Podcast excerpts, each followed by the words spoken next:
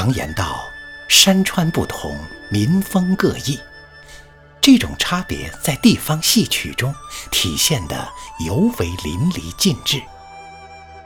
秦腔起于八百里秦川，因其个性鲜明，爱者爱得要死，恶者恶得要命，所以别的剧种可以各省走动，唯秦腔如恋家的老秦人，从不离窝。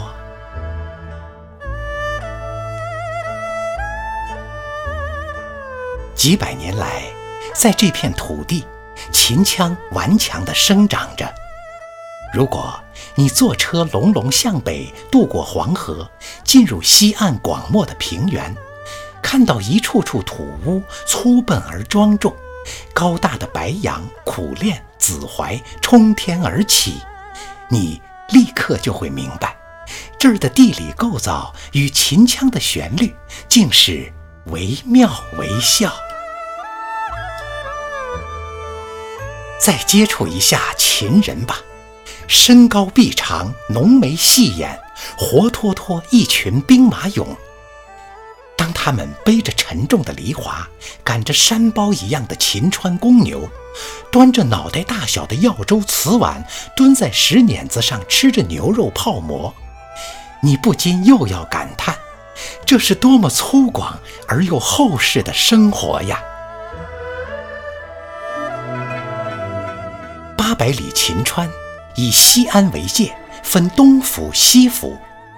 秦腔就起源于包括了咸阳、宝鸡两个专区、凤翔、岐山等几十个县的西府。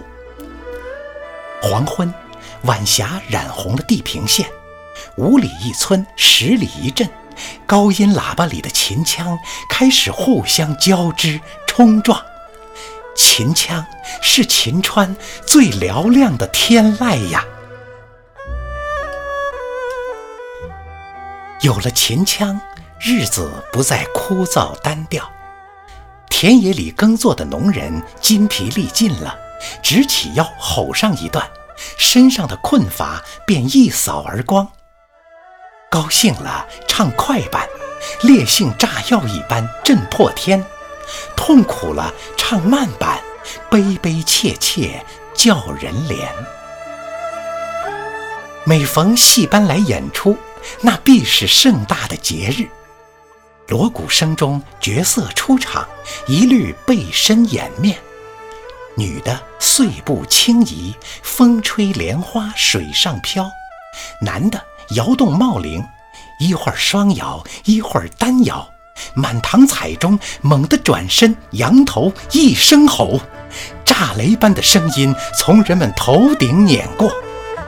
置身这样的舞台，面对这样的观众，秦腔血脉奋张，生机勃勃。俗话说：“听了秦腔，肉酒不香。”乡下人最高的待客规格，就是陪你看一场秦腔。村里遇到红白喜事，也必定包一台秦腔。在这里，生以秦腔相迎，事以秦腔相送，人生整个就是一出秦腔大戏。站在高坡，放眼广袤的八百里秦川，试问？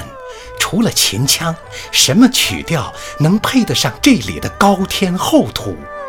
除了秦腔，什么嗓音能唱得出心底的大苦大乐？